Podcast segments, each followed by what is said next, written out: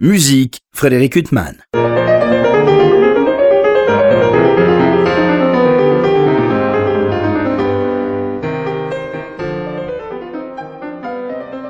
Bonjour Frédéric Huttman au micro, j'ai le plaisir de vous retrouver pour un nouvel entretien. Aujourd'hui j'ai le très très grand plaisir de recevoir Gabriel Stern. Bonjour. Bonjour. Je vous reçois à l'occasion de la parution d'un disque magnifique euh, consacré à Franz Liszt. C'est 12 euh, études d'exécution transcendantes, euh, disque qui vient de paraître pour le label Mirare, programme que vous allez donner tout au long de l'été, notamment le 26 juin prochain dans ce lieu sublime qu'est la Grange de Mêlée. C'est la première fois que vous y jouerez, Gabriel Oui, ce sera la première fois. Et vous y êtes allé euh, assister à des concerts déjà dans ce lieu non, mythique C'est vraiment une première. Lieu qui avait été découvert donc euh, par Sviatoslav Richter. Est-ce que ça fait partie des pianistes qui sont dans votre panthéon personnel, euh, Richter Ou alors c'est oui. un pianiste que vous admirez, mais grande... c'était pas le, un des, des, pianistes que vous écoutiez le plus Non, j'ai toujours une très grande admiration pour Richter, et, y compris dans le répertoire listien, mais pas seulement, bien sûr, dans tout. Et donc votre premier disque était consacré euh, aux variations Goldberg euh, de Bach. Euh, et là, vous choisissez un autre monument. Ces 12 études d'exécution transcendantes. Pour vous, donc vous les interprétez bien sûr en intégrale au disque et vous les interpréterez à plusieurs reprises en intégrale au concert. Vous l'avez déjà fait, non, de le faire, de le donner déjà Oui, je les donne régulièrement au concert. Avant, avant le disque, je les avais joués une dizaine de fois. Et euh, est-ce que pour vous c'est un cycle euh, où tout se tient et où vous devez jouer les 12 Ou alors vous pouvez en jouer une ou deux dans le cadre d'un programme consacré à d'autres œuvres euh Je pense que je pourrais envisager d'en jouer enfin, voilà, des, parties isolées. Mais en, là en ce moment en tout cas j'aime bien donner le cycle parce que justement au niveau de la structure et de, la forme globale je, trouve un grand intérêt à le faire et aussi tout un voyage que j'ai plaisir à, à faire partager. Mais c'est vrai que alors ça commence ces études de manière particulièrement intense euh, avec un très bref euh, prélude. Euh, quand on s'assoit au piano, Gabriel Stern, pour interpréter ses 12 études et on aborde ce prélude qui est une œuvre, c'est un peu comme le premier prélude des 24 préludes de Chopin. Enfin, il y a mm -hmm. tout de suite une œuvre très brève. là, on est à 45 secondes à peu près. Le prélude de Chopin, c'est une trentaine de secondes. Donc, on doit livrer tout de suite une introduction comme ça très intense. Vous, vous, vous, connaissez par cœur le tempo dans lequel vous allez jouer avant, ou alors c'est quand vous arrivez à votre piano, euh, là, ça vous tombe dessus. C'est vrai que c'est assez spécial de commencer un, un, cycle de cette manière. Et c'est aussi un grand défi pour euh, l'interprète. Bah, tout est un grand défi dans ce tout, cycle. Tout est un grand défi, mais, mais ce début est justement très typiquement listien avec ce, enfin on connaît son tempérament, euh, sa personnalité très extravertie en fait et, et son enfin, voilà, sa, grande euh, carrière de virtuose. Donc c'est un peu euh, le défi que pose le cycle par la suite, mais ça c'est plutôt, euh, enfin moi je le ressens comme un, un lever de rideau assez éblouissant. D'ailleurs tout et est donc c'est un peu l'esprit que vous ayez ce décor que vous essayez de planter quand vous commencez. Après, il y a ce, cette deuxième étude qui, elle aussi, est très intense, euh, ce Molto Vivace. C'est ça, les deux premières études sont très très courtes et très difficiles à jouer au tout début du cycle. Euh, mais après, ça, ça prend vraiment...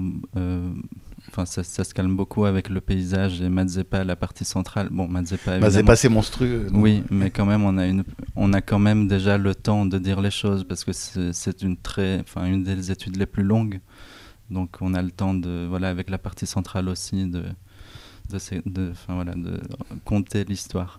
Je le disais, Gabriel Stern, votre premier disque était consacré aux variations Goldberg mmh. de Bach. Et là, vous faites un peu le grand écart avec euh, cet autre chef-d'œuvre qui est ce cycle des douze études d'exécution transcendante. Euh, vous êtes passé d'une un, musique euh, éblouissante, mais avec un caractère quand même très structuré, très intellectuel, à une musique euh, non peut-être pas plus démonstrative, mais euh, où la, difficulté technique euh, est égale à celle des variations Goldberg, mais est encore plus flamboyante. euh, c'est vrai que c'est évidemment très très différent, mais j'ai ressenti quand même une proximité dans un sens avec ces deux cycles parce que je les ai tous les deux joués régulièrement en concert et c'est très différent, mais quand même au niveau de la concentration et de la structure globale, tous les deux demandent un très grand sens de, de la construction et, de, de maîtrise aussi du, texte et voilà Mm. d'aboutissement. Mais ces douze euh, études d'exécution transcendante dont vous livrez un éblouissant euh, enregistrement, vous avez été précédé par certains très grands pianistes euh, euh, comme Claudio Arao ou Lazare Berman. Justement, un, pianiste comme Claudio Arao qui avait aussi une image euh, assez intellectuelle, très très énormément, enfin très très cultivée, qui abordait un répertoire qui se partageait en justement ce répertoire éblouissant et puis un répertoire plus intérieur. ça a été un modèle pour vous. Vous avez cherché à vous détacher de tous ces grands modèles justement pour vous approprier ces œuvres. Euh, Claudia Raus, c'est un, grand modèle pour moi, euh, avec euh, Bolette aussi. Oui, aussi magnifique listien. Oui. ces deux versions-là ont été vraiment deux modèles importants pour moi, justement pour la question du texte et du sens vraiment que ces deux interprètes y trouvaient. Et, et je trouve que c'est justement assez rare. Enfin, bien sûr, il y a d'autres, magnifiques versions, mais beaucoup euh, d'entre elles sont pas complètes. C'est-à-dire, on a par exemple un magnifique Fofollet de Richter ou, euh, des, extraits aussi incroyables de Kissin, mais ils n'ont pas donné l'intégrale. Alors, c'est vrai que Claudio euh, et Bolette sont pour moi les deux grandes références pour ce cycle. D'ailleurs, je vais peut-être vous dire, euh, peut-être avoir un égarement. Vous parlez de Claudio Arao, vous vous étudiez avec un pianiste euh, qui me fait penser à Claudio Arao, pas seulement par ses origines euh, sud-américaines, mais c'est Nelson Gurner. Et mhm. J'ai quand même l'impression, mais peut-être que je m'égare, hein, qu'il y a une proximité entre ces deux immenses artistes. Euh, qui, ont un peu des répertoires euh, souvent proches. Euh, et vous, avez senti ça avec Nelson Gurner, vous en avez parlé avec lui, justement, de, jouer ces œuvres qui ont une réputation d'œuvres d'une difficulté extraordinaire, mais qui en même temps recèlent à tous les coins de la musique, qui sont magnifiques. Oui, c'est vrai. Alors, la difficulté en soi, elle, elle existe, bien sûr, mais on, personnellement, j'ai pas Enfin, ça n'a jamais été un obstacle. Bien sûr ça prend du temps de, de maîtriser, enfin de surmonter ces difficultés parce que c'est quand même nécessaire et autrement on peut pas vraiment aboutir à, l'idée musicale. mais euh, c'est vrai que comme, comme la musique est quand même là toujours et qu'on a une idée, enfin voilà, on a quand même le texte sous les yeux tout le temps, il s'agit jamais d'exercice vraiment, on a quand même toujours une finalité et donc euh, ça n'a jamais été pour moi juste euh, voilà une, les difficultés au premier plan puis ensuite voilà. Mais, mais donc chez Nelson Gurner j'ai justement j'ai eu la chance de de beaucoup fréquenter ses études euh, avec lui de les lui jouer et donc d'être euh, très bien accompagné parce que lui-même les a enregistrés joués beaucoup en concert. Donc ça m'a beaucoup encouragé dans mon travail D'ailleurs, ces études d'exécution transcendante, en fait, Liszt en avait écrit euh, quelques-unes quand il avait 15 ans.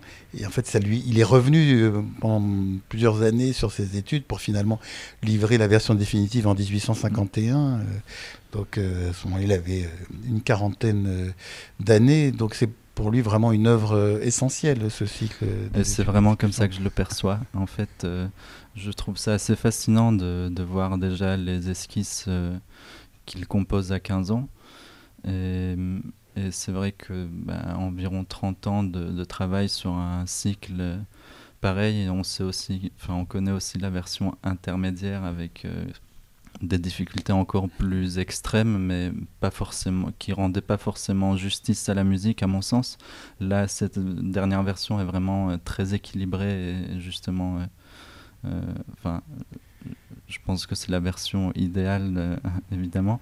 Et, donc, ce, cette importance que Liszt attachait à, ce, cycle, je l'ai toujours perçue. Et c'est vrai que j'avais joué euh, avant de, de, me, de commencer ce cycle, j'avais joué la sonate régulièrement en concert des années de pèlerinage, enfin des extraits des années de pèlerinage. Et,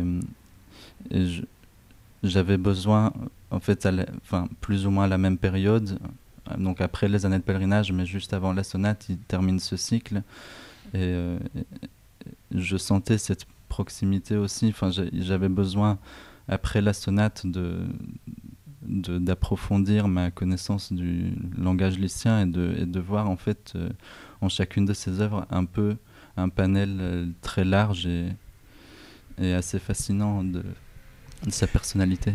Gabriel Stern, vous me disiez hors micro que vous, aviez, vous étiez né en France, vous avez vécu après vos dix premières années euh, en Israël et puis vous êtes revenu étudier en France. Quand vous étiez en Israël, vous ne faisiez pas de musique, alors vous écoutiez quand même du piano Il y avait de la musique à la maison On écoutait euh, beaucoup de musique, enfin mes parents euh, étaient, sont mélomanes et écoutaient déjà beaucoup de musique à l'époque.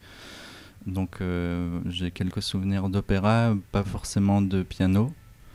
Euh, mais, mais oui, en tout cas, la musique était présente. Donc, euh. Et alors, vous revenez en France, et alors là, vous vous mettez à étudier le piano. C'est, Vous êtes retrouvé dans un univers qui vous a porté vers l'instrument, ou c'est par hasard euh? Non, c'est plutôt un hasard, en fait. on a commencé. Vous, vous êtes retrouvé dans des circonstances. c'est quoi vous, êtes, vous étiez au conservatoire Oui, c'est ça. Je, à Marseille Je suis simplement allé suivre des cours au conservatoire à partir de ce moment-là. Et puis après, euh, donc euh, l'itinéraire euh, d'un musicien professionnel. vous êtes retrouvé à la Haute École de musique de, de Genève. Mhm. oui. Et donc avec Cédric Pestia, et puis aussi avec Nelson Gurner qu'on évoquait, et puis aussi une autre immense pianiste, mais ça ailleurs, Aliso Virtualadze. Oui. Là, c'était donc euh, juste avant euh, le perfectionnement donc, de, chez Nelson Gurner. Donc c'était de 2017 à 2019. J'ai suivi euh, des cours avec Elisso en Italie. Ah oui. Et donc, une immense pianiste aussi, Elisso Et grande pédagogue, semble-t-il, parce que vous n'êtes pas le premier ou la première que je reçois qui a étudié auprès d'elle. Enfin, visiblement, c'est une pédagogue d'une très grande renommée. C'est une très grande pédagogue et je pense que sa personnalité en est pour beaucoup.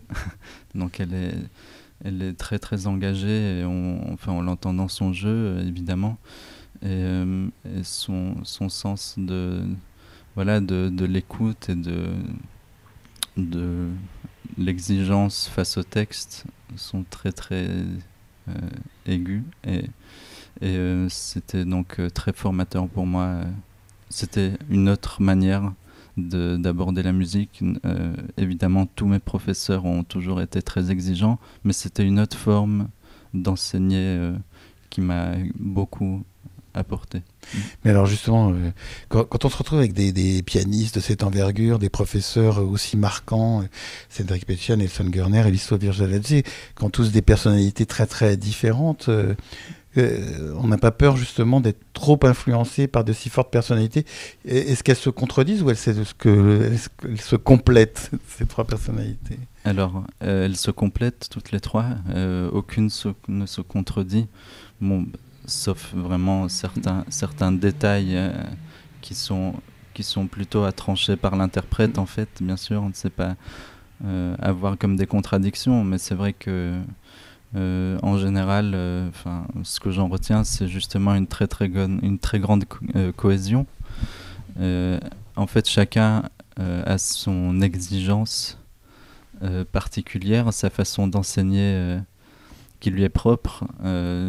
chez Cédric, j'ai ressenti beaucoup de, de, de, de j'étais très initié à, développer beaucoup mes questionnements face au texte, à euh, me poser énormément de questions sur le, sur le comment, le pourquoi, que j'ai pas forcément euh, développé de la même manière chez mes autres professeurs, mais euh, d'autres professeurs ont plutôt aiguisé une, une exigence gestuelle ou, ou enfin voilà face face au texte ou en fait chacun a apporté m'a aidé à apporter des réponses qui, qui, ont, qui ont toutes complété un peu mon savoir-faire en fait. Alors, euh, vous étiez l'année dernière déjà à la Grange de Melay, euh, Gabriel Stern, pour un récital. euh, et là, vous y retournez cette année dans ce lieu mythique du piano. Vous serez aux côtés de l'Orchestre Symphonia Varsovia sous la direction, alors qu'il veuille bien m'excuser, je vais très mal prononcer, Aziz Shorakimov. et vous jouerez les deux concertos de Liszt, rien que ça. Et il y aura aussi Nelson Görner qui, lui, jouera la Totentanz de Liszt Mhm. dans le même concert. C'est émouvant, ça, le maître euh, et son disciple. Ouais, c'est très émouvant. Euh, C'est- une idée de qui ça De René Martin ou de- ouais, exactement. Bon, C'est une magnifique euh, idée. Donc vous jouerez les deux concertos de. Vous aimez bien les défis, euh, Gabriel Stern? Alors, bah, encore une fois, euh, oui, bon, on, on peut le voir comme un défi, mais c'est vrai que je me sens très proche de cette musique. J'ai toujours, depuis longtemps, depuis le début en fait, ma découverte de ce compositeur, j'étais attaché à sa personnalité qui qu'on ressent dans sa musique, très généreuse. Et, je trouve que dans la musique de Liszt, il y a quelque chose, en tout cas à mon sens, de très libérateur le fait de la jouer.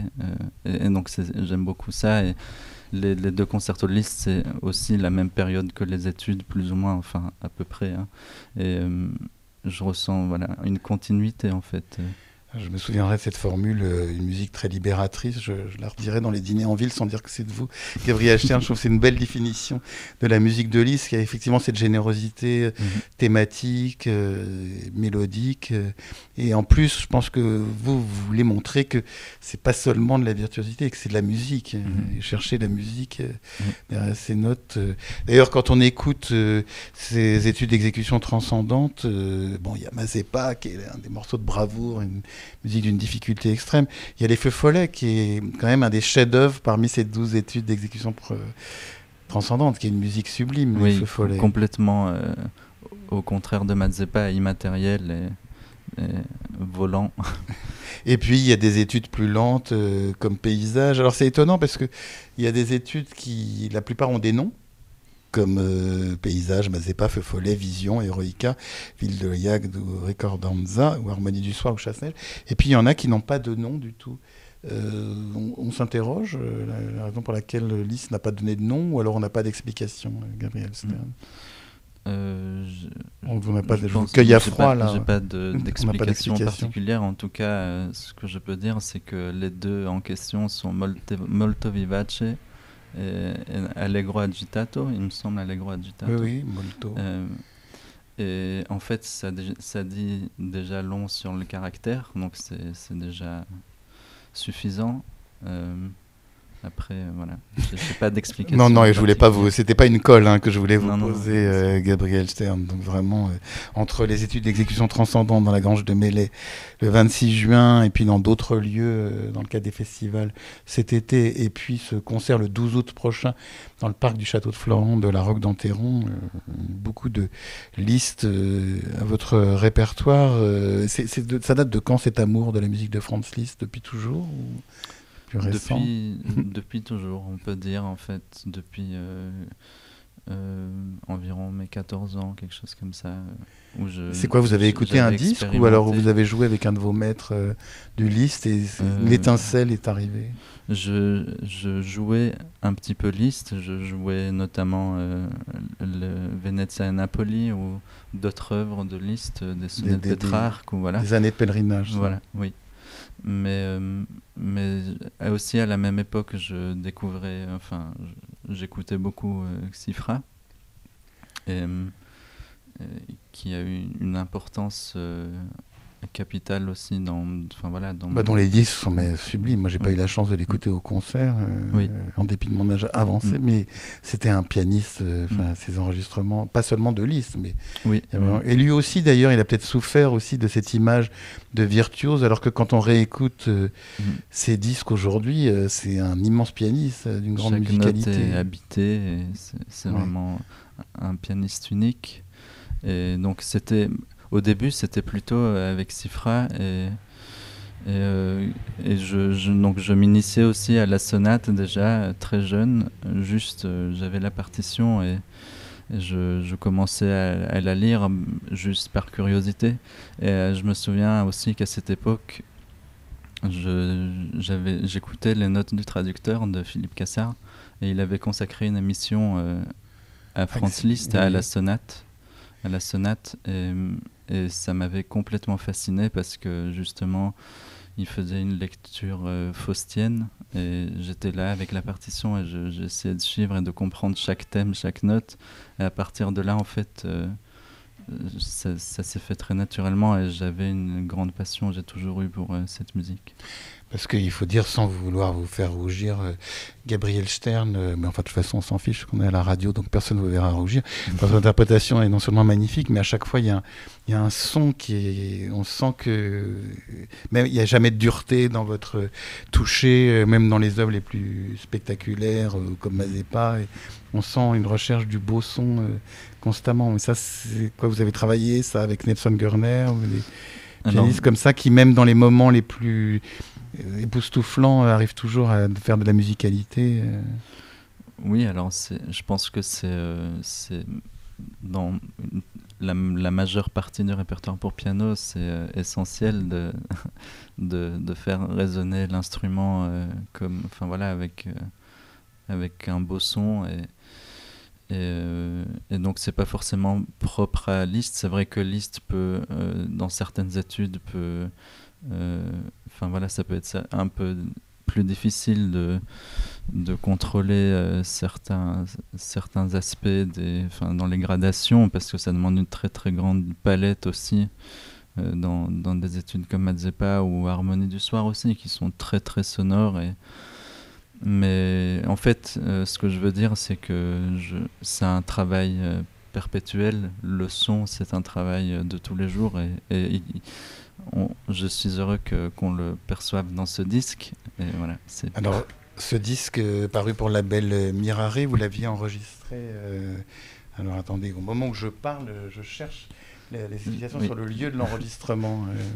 À la Chaux de Fonds. Oui, endroit mythique aussi. La salle de musique oui. en, Suisse. Et, mais c'est pas là où Arao d'ailleurs a enregistré, mais peut-être que je m'égare aussi. Alors, euh, je sais pas s'il n'a pas enregistré des disques, mais oui, c'est possible. Donc il y a l'ombre de. Il y a énormément de, de pianistes euh, d'enregistrement qui ont été faits dans cette salle justement pour son acoustique. Et alors, euh, vous allez jouer dans la Grange de Mêlée, vous allez jouer à la Roque d'Anteron, dans des lieux où les pianos sont spécialement formidables et souvent d'ailleurs euh, accordé par Denis de Winter, euh, qui, est toujours dans le, je crois qu'il s'est occupé du piano euh, avec lequel vous interprétez ce disque. Mais imaginons, sans citer de nom, que vous vous retrouviez dans un lieu où le piano vous plaît moyennement, vous ne vous retrouvez pas dans des circonstances optimales. c'est ça peut être aussi intéressant d'essayer de chercher un son avec un piano qui n'est pas celui que vous espériez. Oui, à partir... une quête de, voilà, de votre son à vous. Alors c'est vrai que c'est c'est mieux d'avoir oui, l'instrument idéal, mais, euh, mais, à partir du moment où, où l'instrument répond un minimum euh, au, geste, c'est toujours possible de, de, de faire une, une, recherche du son et de et voilà d'aboutir à quelque chose de peut-être euh, euh, différent, mais mais proche de, de ce qu'on entend. Après, voilà, tout en gardant la proportion de l'instrument et voilà. Gabriel Stern, donc je disais, votre premier disque était consacré au Valdeson Goldberg, celui-là paru pour Mirare est consacré à ces douze études d'exécution transcendante de Franz Liszt. Donc c'est un peu, vous êtes hanté par Liszt en ce moment, vous êtes beaucoup autour de ce répertoire, de ce programme. Vous avez d'autres idées ou on ne peut pas encore parler d'idées prochaines pour d'autres répertoires que vous allez aborder en mettant de côté pour un temps ces études d'exécution transcendante qui vous accompagnent depuis un moment? Pour le moment, j'ai pas, vous êtes pas d'idée euh, précise. Vous avez besoin de, de, vous investir totalement euh, dans ce mhm. projet, mais si euh, à un concert vous ne jouez pas les 12, que vous en jouez par exemple 6 ou certaines, mhm. est-ce que vous avez une idée d'un compositeur que vous pourriez interpréter au même concert qui pourrait les, se mettre en regard de ces œuvres si particulières et si uniques de Franz Liszt? Ça, ça, peut être très, très diversifié. J'aime je, je, peux penser, euh, je sais pas, à Prokofiev ou à Messiaen. J'aime bien euh, le 20e avec Liszt. Mais ça peut aussi être Schumann, enfin je sais pas, ça peut être très. Et on parlait de Bach. euh, Oui. Bach, à votre avis, ça. parce qu'il y a aussi, enfin, sans tomber dans le cliché, ces œuvres que Liszt euh, a écrites en s'inspirant de Oui. cantates de Mm. Bach. Oui, c'est aussi, bien sûr, c'est c'est aussi possible. Euh, Je cherche pas à vous vendre des j'ai idées, hein, j'ai aucun non, intérêt dans l'affaire, euh, Gabriel Stern. non, c'est non, mais justement, c'est des questions très intéressantes de, de se poser, de, voilà, de, de construire des programmes, c'est c'est quelque chose de très important. Et j'ai- là, j'ai pas. euh, Je vous pas cueille aussi à froid. d'idée précise justement parce que j'ai vraiment l'habitude de jouer le cycle. Donc c'est vrai que j'ai pas forcément. euh, D'ailleurs, je je l'ai jamais encore joué euh, sans jouer les 12. Ah oui, Donc quand je jouais quand je jouais les 12, euh, euh, je jouais plutôt du liste avant aussi. En fait, j'ajoutais un peu de liste. Quoi, un liste plus contemplatif ou... Oui, ou, ou, ou même certains sonnets de Pétrarque ou voilà, des, des œuvres ou funérailles ou des extraits de, des harmonies poétiques et religieuses. Et alors, quand vous interprétez un compositeur, quel qu'il soit, est-ce que vous plongez dans toute la littérature qui le concerne euh, Ou alors, pour vous, l'œuvre est complètement indépendante de l'artiste euh, et vous voulez... Enfin, pour vous, on n'est pas forcé de, s'imprégner totalement de la biographie euh. C'est important de le faire, en, en tout cas quand, quand c'est possible. Je trouve que c'est c'est très intéressant de- et ça apporte beaucoup euh, à l'interprétation et en tout cas à l'inspiration. Euh, c'est ce qui me plaît beaucoup chez Liszt, euh, c'est qu'on peut justement puiser dans beaucoup de, domaines, que ce soit la peinture ou, la sculpture, parce qu'il y a aussi des œuvres des années de pèlerinage qui sont inspirées par certaines sculptures. Donc, donc c'est vrai que que ce soit la poésie, enfin à chaque fois, on peut avoir différentes références, ou la référence à Faust, ou d'autres, voilà. Et, euh, et c'est très nourrissant. Mazeppa, euh, je crois que c'est la seule de ces études que Liszt a transcrite pour l'orchestre. Mhm. D'ailleurs, c'est un, beau poème symphonique, mais je n'ai pas, le même bonheur à l'écouter que la version pour piano. J'espère que je ne heurte personne. Et Mhm. vous l'avez écouté, euh, transcrit à l'orchestre, pour Oui, le rejouer oui. au piano ou- Euh, alors oui, j'ai fait cette démarche dans un sens pour euh, voir si ça pouvait m'apporter euh, quelque chose de plus au niveau de, de l'écoute. Et j'ai pas forcément ressenti ça. Je, en fait, la version pour piano est, enfin, se suffit tellement riche. Oui, c'est ça. Il y a- parce qu'il y a toute cette résonance et cette, enfin, c'est vraiment merveilleusement écrit pour piano. Enfin, ça sonne très très très bien et j'ai l'impression que toutes ces cascades d'octaves ou ces choses-là euh, jouées par des cordes, ça fait pas le même effet en tout cas. Ah bah moi, je, euh, sans, sans, sans démagogique, c'est enfin, c'est beau, mais ça, ça ne Oui. vaut pas l'original. Enfin, Mm. En tant qu'auditeur, on n'a pas le même bonheur, la même plénitude, et on ressent pas la même nécessité euh, que quand on vous écoute euh, ou d'autres grands pianistes interpréter euh, au piano euh, Gabriel Stern. On n'a pas parlé des photos euh, de ce disque qui sont prises par un, un de vos confrères musiciens, Lyodo Kaneko. Oui. Alors lui, c'est un phénomène parce qu'il est à la fois violoniste, euh, membre d'un quatuor, membre de l'Orchestre national de France, et il prend beaucoup de photos de musiciens, de plus en Mhm. plus. Oui. Et elles sont très très belles, ces photos. On vous voit dans la Mhm. pénombre souvent. ça, c'était un choix commun ou- Oui, c'est, oui, oui, ça, un choix qui commun. accompagne ce disque. Et Pour vous, c'est une musique, euh, justement, il y a un côté nocturne dans ces musiques euh, qui sont pourtant quand même très spectaculaires ou Il y a en fait euh, quelque chose quand même de l'ordre du mystère euh, qui m'a, enfin que- je ressens en tout cas et que je, justement je, peux pas tellement expliquer, mais euh, d'où d'où cette cet, aspect un petit peu sombre, peut-être qui correspond aussi, euh, en tout cas à, ma personnalité au moment de l'enregistrement et voilà.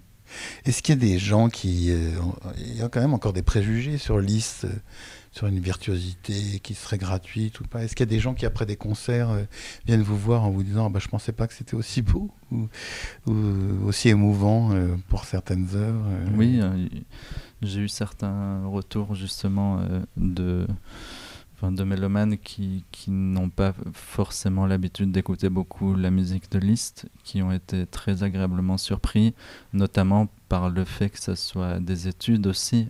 euh, Et voilà, il y avait une attente plus, plus, plus euh, portée sur la réalisation, on va dire. Et, et justement, euh, il y, y, a une telle palette euh, d'émotions dans, dans, ce cycle que oui, j'ai reçu pas mal de retours comme ça. Mais alors, elle s'appelle Étude d'exécution euh, transcendante au départ. Je crois qu'il devait y en avoir 48, finalement il y en a 12. Mmh.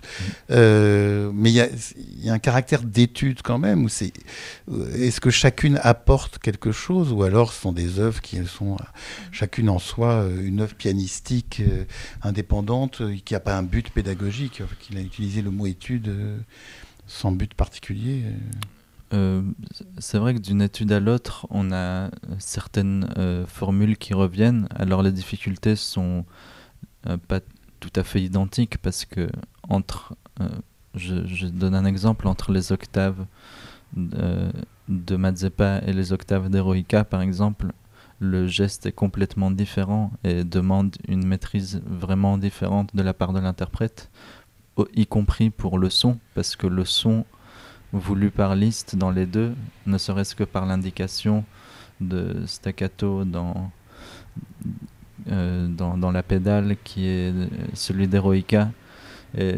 l'indication euh, beaucoup plus euh, plus, beaucoup plus aiguisée de, de Mazeppa est beaucoup plus voilà, surprenante et peut-être violente dans un sens. Euh, en tout cas euh, d'un aspect moins, moins opératique, dans Mazeppa plus instrumental. Euh, bah voilà, ça c'est un exemple de deux, deux, techniques qui se, qui se répètent, qui se rejoignent, mais qui sont quand même, qui posent un problème différent. Parce que en fait tout est lié enfin, au son et au caractère de chaque étude. Donc en fait je crois que c'est justement là la difficulté du cycle, c'est de, euh, de trouver, même, même euh, avec des difficultés parfois similaires, de trouver justement le son euh, nécessaire et justement de jamais se répéter, même quand le matériau se répète. Et c'est, alors c'est souvent le cas comme ça dans les études parce qu'on trouve souvent chez Liszt cette technique d'octave ou les techniques d'accord ou voilà, il y a pas, y a, donc il y en a une qui ressemble à aucune autre, c'est Feu Follet, euh, évidemment, ou Chasse Un de mes chouchous. Voilà. Chasse neige avec euh, aussi l'écriture en trémolo, mais mais encore une fois, c'est pas c'est pas une étude pour trémolo, c'est-à-dire que les trémolos en soi ils, ils, sont là, mais le trémolo est un est un, un paysage, c'est enfin c'est vraiment un tapis sonore qu'il faut rendre quasiment euh, transparent pour euh, donc c'est un travail de son vraiment c'est pas enfin c'est pas en réussissant à, à faire le trémolo qu'on réussit qu'on arrive à, à faire le ouais. voilà, bon, en tout cas vous avez réussi les trémolos et l'interprétation Gabriel Stern c'est un vrai bonheur. Que ce disque qui vient de paraître euh, pour la belle Mirare les 12 études d'exécution transcendantes de Franz Liszt euh, que vous donnerez à la Grange de Mêlée le 26 juin et en d'autres lieux tout au long de l'été. Et puis ces concertos de Liszt que vous donnerez aussi euh, à la, à la Rock d'Anteron un concert. Il y aura également Nelson Gurner. Bref une riche actualité euh, à suivre euh, qui vous concerne Gabriel Stern. Il me reste à vous remercier infiniment d'avoir été mon invité. C'est moi qui vous remercie. Pour illustrer cet entretien avec le pianiste Gabriel Stern, je vous propose de l'écouter interpréter quelques études d'exécution transcendantes de Franz Liszt. On commence par le prélude, on continue par Mazeppa, puis les merveilleux Feux Follets, puis Vision et enfin Chasse-Neige. Je vous souhaite une très belle écoute de ces chefs-d'œuvre magnifiquement interprétés. Merci pour votre écoute, bonne fin de soirée sur RCJ.